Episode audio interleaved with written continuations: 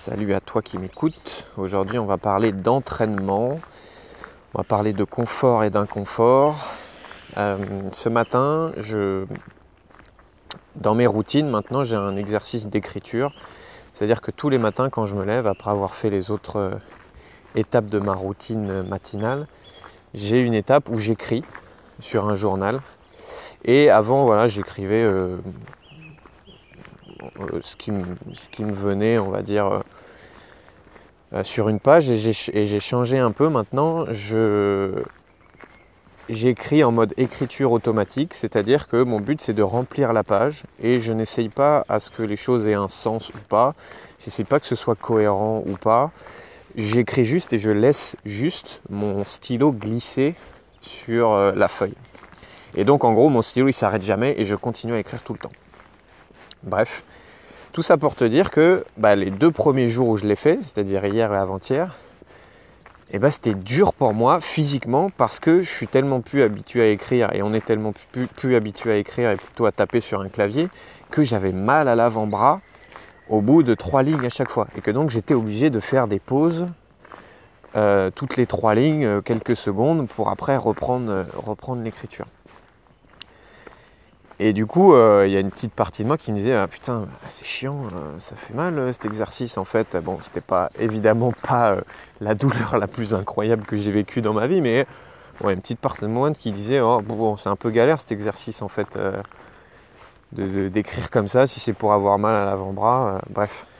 Et ce matin, qui était donc le troisième jour où je le faisais, je commence à écrire une ligne, deux lignes rapidement les idées sortent comme ça, je m'arrête pas, 3 lignes, 4 lignes, 5 lignes, 6 lignes. Et là, pendant que j'écris, je me dis, mais c'est bizarre, j'ai plus mal.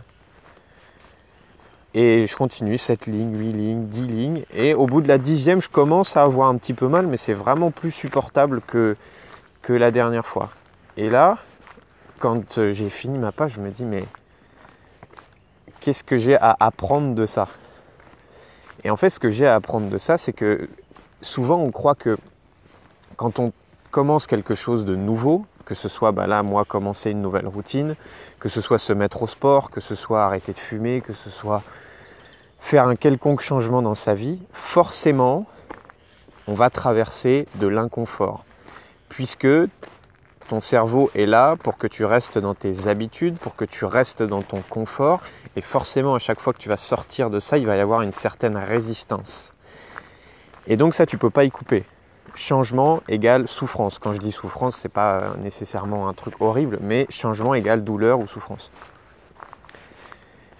Mais en fait, on a souvent la croyance que cette souffrance ou cette douleur ou cette résistance, elle va durer et durer et durer et durer.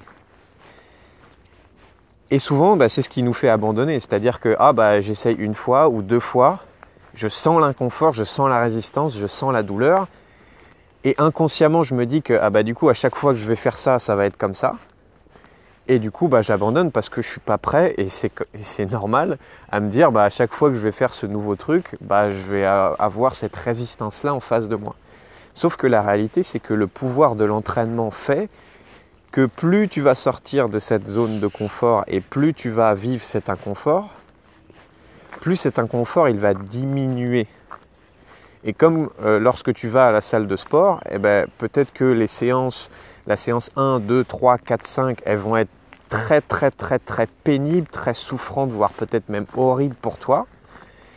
Mais que la sixième, elle va toujours pas être agréable, mais elle va être déjà un peu moins inconfortable. Et que la dixième va l'être encore moins, et que la douzième va l'être encore moins, et que peut-être à partir de la vingtième, tu tu commenceras même à prendre du plaisir à aller à la salle de sport.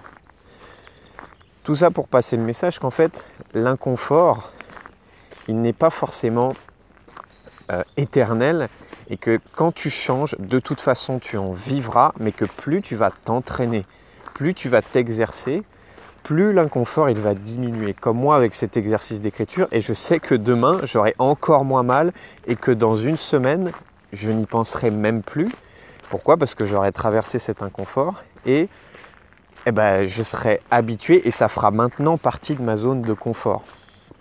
Donc s'il y a un truc à retenir de ce podcast, c'est que l'inconfort, c'est le prix à payer, mais sauf que si tu crois que cet inconfort va être permanent, c'est le meilleur moyen de te faire abandonner.